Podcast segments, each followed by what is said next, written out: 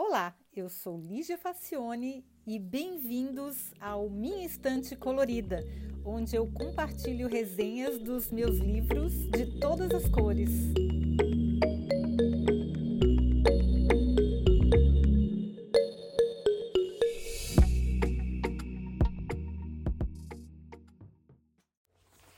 Olá, mais um livro sobre neurociência para a coleção. Dessa vez é o Seven and Half Lessons About the Brain, da neurocientista Lisa Feldman Barrett. E aí dá para ver os outros, os outros episódios que a gente fala de neurociência, tem bastante, tá, gente? Eu gosto muito desse tema. Bom, por causa de todos os anteriores, esse livro não apresentou nenhuma novidade incrível assim. Mas mesmo assim foi um prazer enorme lê-lo, inclusive pela maneira como as informações estão organizadas e pelos exemplos. A Lisa deve ser uma excelente professora, a julgar pela clareza e didática do seu texto. Mas vamos ao que interessa: as tais sete e meia lições. E qual que seria a primeira lição? Bom, a gente vai começar pela meia lição. Qual que é a meia? Barrett começa pela meia, que apesar de não ser uma surpresa, eu não tinha ainda visto colocado dessa maneira. A meia lição é: o nosso cérebro não foi feito para pensar. Interessante, né? Pois é, isso mesmo. A Lisa vai apresentando toda a história da evolução neuronal desde os primeiros seres vivos há 500 milhões de anos até os dias de hoje, mas de maneira bem sucinta. A questão é que todo o nosso cérebro trabalha incessantemente desde o nascimento até o último suspiro, administrando e gerenciando os recursos para nos manter vivos. Ele faz de tudo para poupar energia e otimizar os recursos. O objetivo é sempre o mesmo: prover condições para que o corpo continue a exercer as funções vitais da melhor maneira possível. Esse sistema complexo supervisiona 600 músculos, equilibra dezenas de hormônios diferentes, bombeia sangue continuamente, regula a energia de bilhões de células cerebrais, digere comida, excreta os resíduos e luta contra doenças. Tudo ao mesmo tempo, sem parar nunca.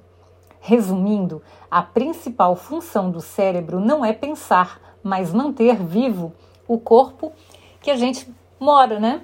O corpo tem que estar tá vivo e funcionando. Inclusive, eu já tinha lido em um outro lugar, que eu não me lembro mais do autor, é que o cérebro não foi feito para o sucesso, que é uma posição de destaque, pois se colocar em evidência aumenta em muitos riscos. O melhor para a sobrevivência é a discrição. Olha, que interessante, né? Pois é, então essa é a meia lição. Eu achei muito é, diferente a maneira como ela apresentou a ideia de que o cérebro não foi feito para pensar, mas para administrar o nosso corpo e mantê-lo vivo. Faz bastante sentido.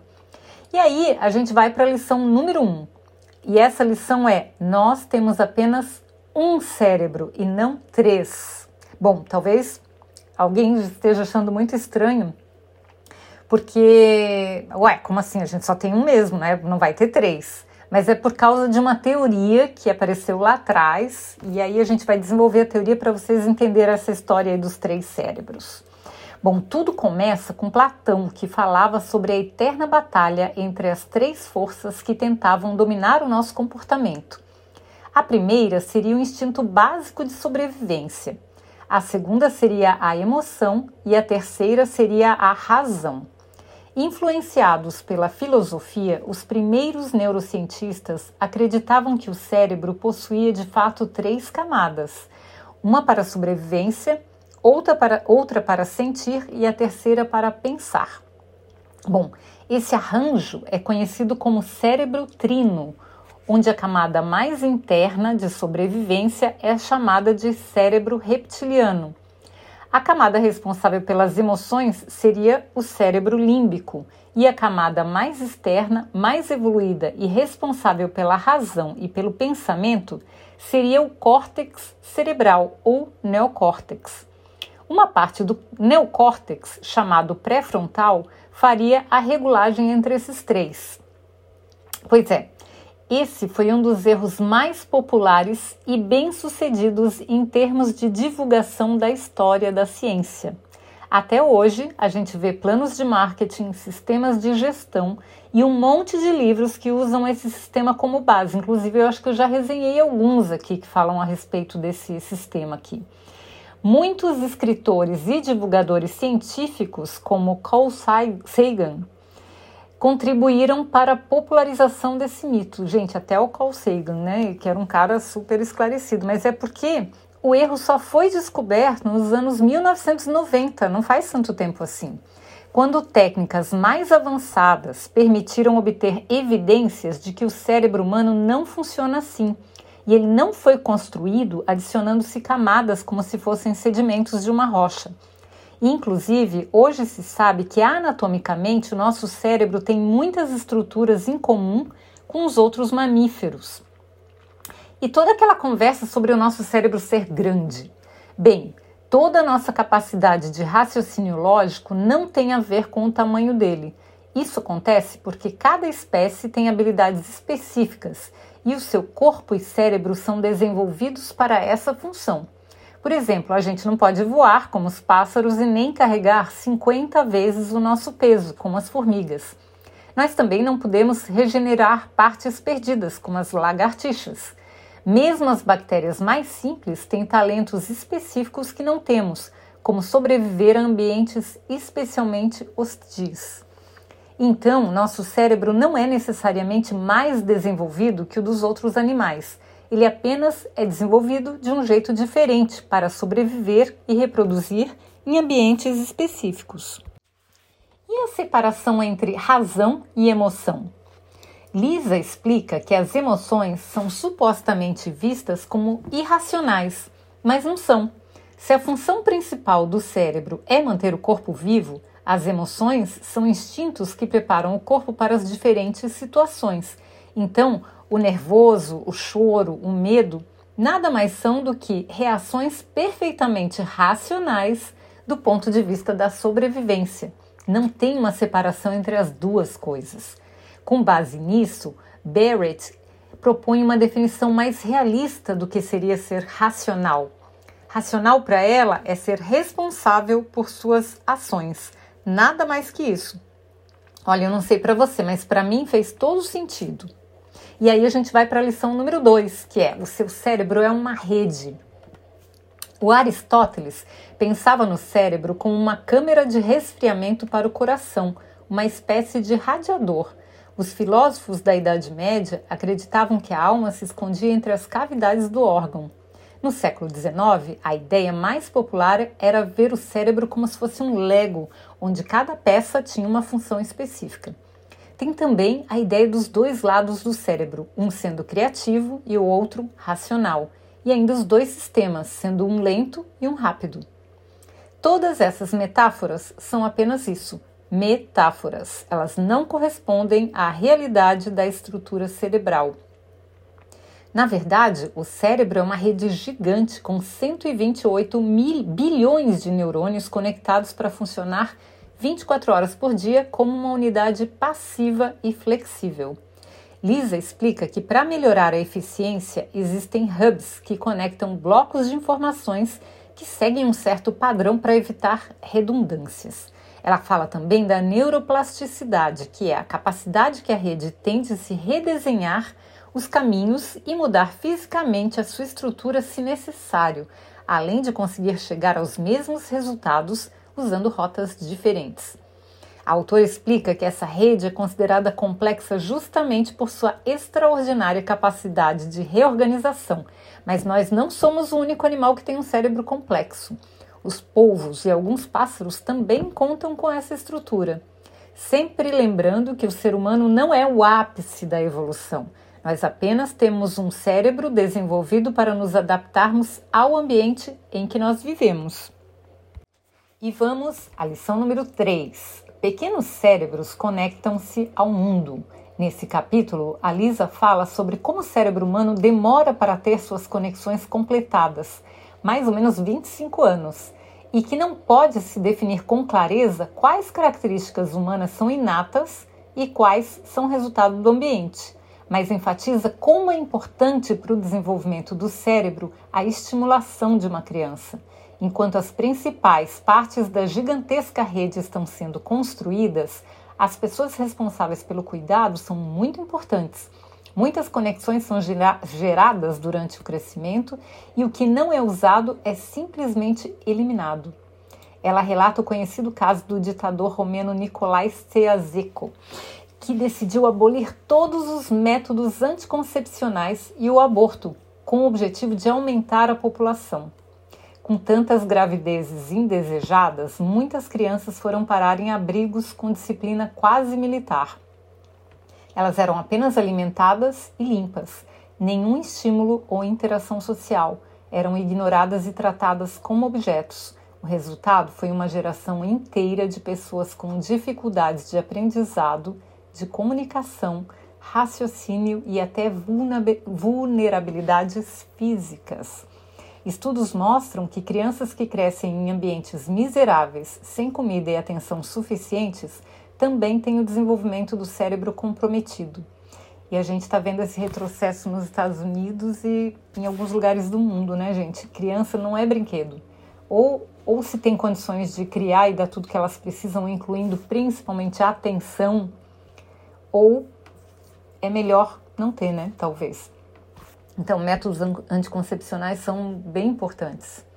A lição número 4 é bem interessante. Olha só, o seu cérebro prediz quase tudo o que você faz. Sabia disso? Pois é, aqui a Lisa explica que nós não vemos o mundo como uma fotografia ou um vídeo. A construção do cenário no nosso cérebro é tão fluida e convincente que parece ser muito acurada, mas na verdade não é. O cérebro pega alguns sinais emitidos pela visão, na forma de sinais elétricos e químicos, procura algo parecido internamente com o mesmo padrão e completa as lacunas com memórias para agilizar o processamento.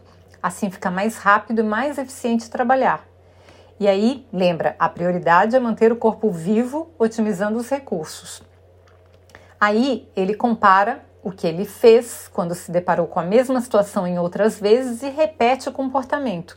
E aí ele prevê o que vai acontecer baseado em experiências anteriores e se prepara para a situação.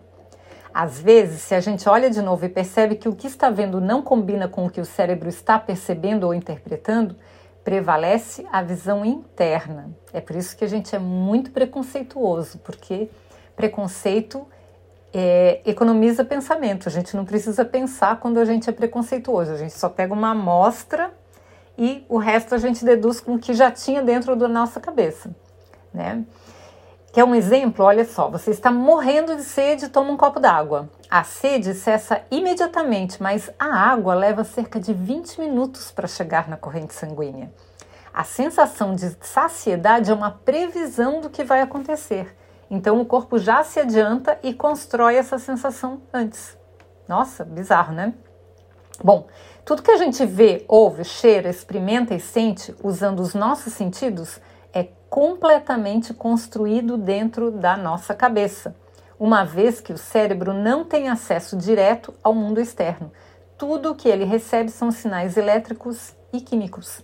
Por isso, a gente erra bastante e às vezes não entende direito alguns comportamentos, tipo traumas, condicionamentos ou compulsões. É o corpo predizendo erroneamente o que, que vai acontecer e se preparando para isso baseado em experiências anteriores. A notícia boa é que, por causa da neuroplasticidade, essas referências podem ser mudadas. E isso é a base do aprendizado.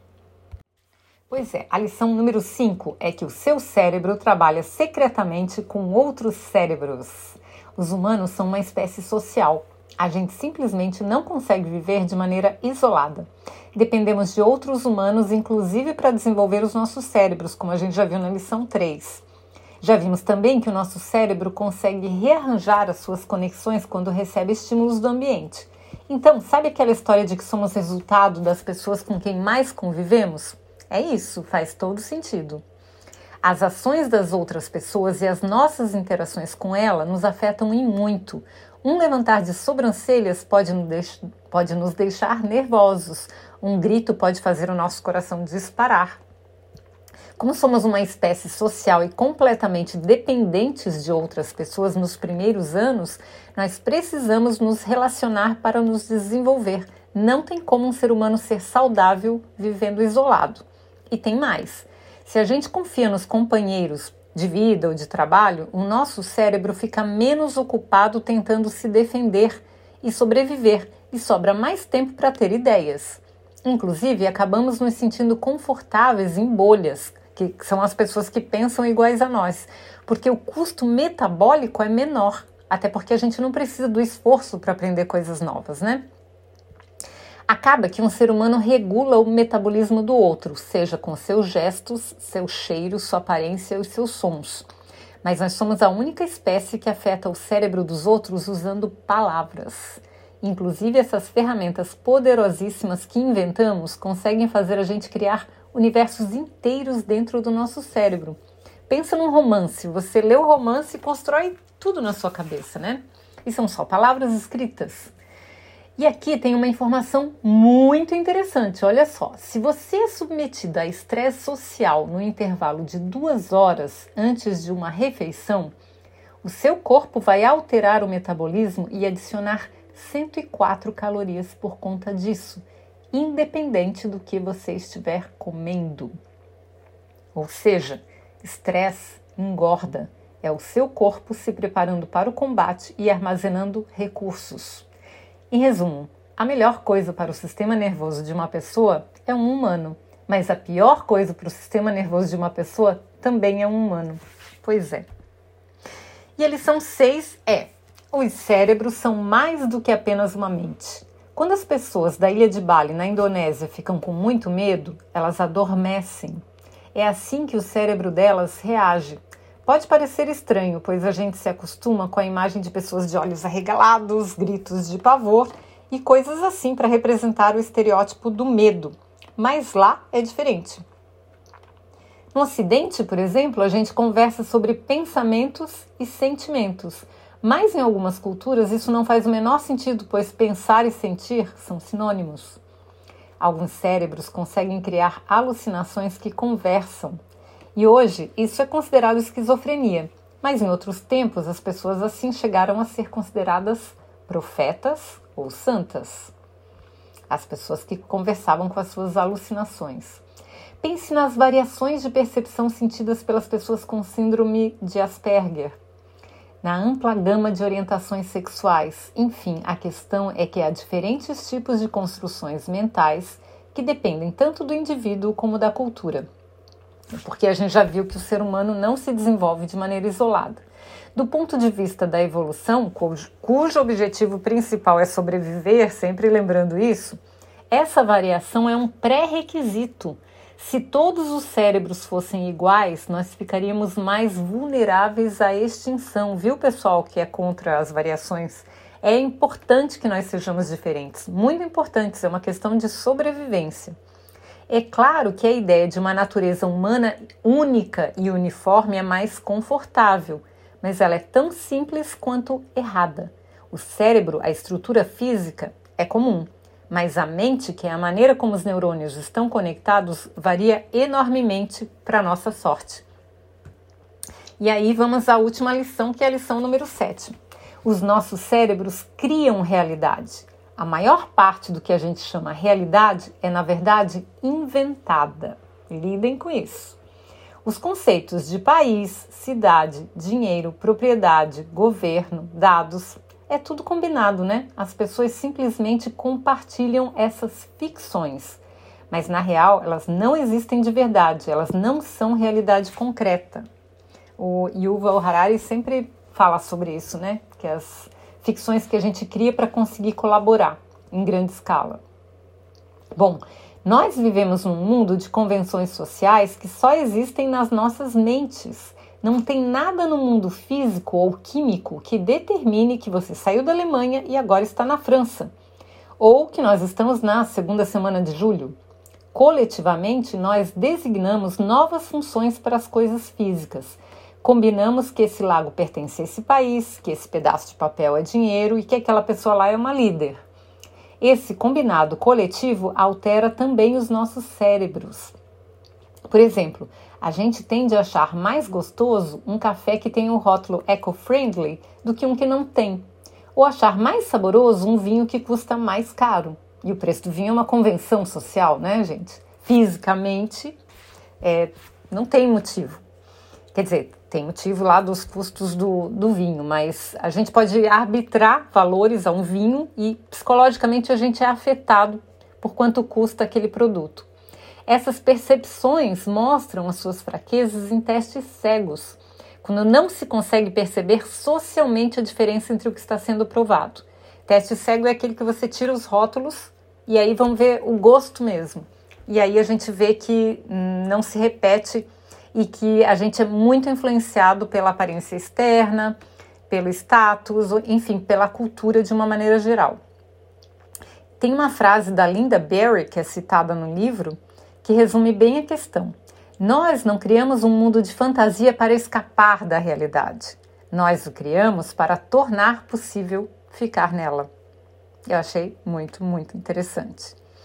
Bom, para terminar, como eu disse, esse livro não tinha muitas novidades, porque eu já tinha lido algo parecido em muitos outros livros do gênero. Então não tinha nenhuma novidade assim muito grande. Mas isso não diminui em nada o valor dele.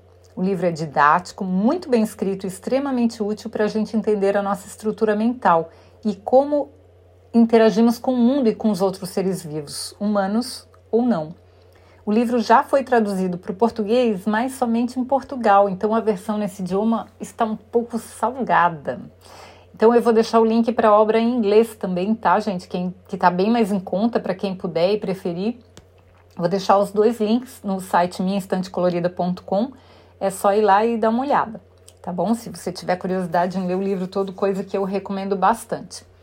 Então, espero que vocês tenham gostado dos sete meios segredos do cérebro e até o próximo episódio. Tchau!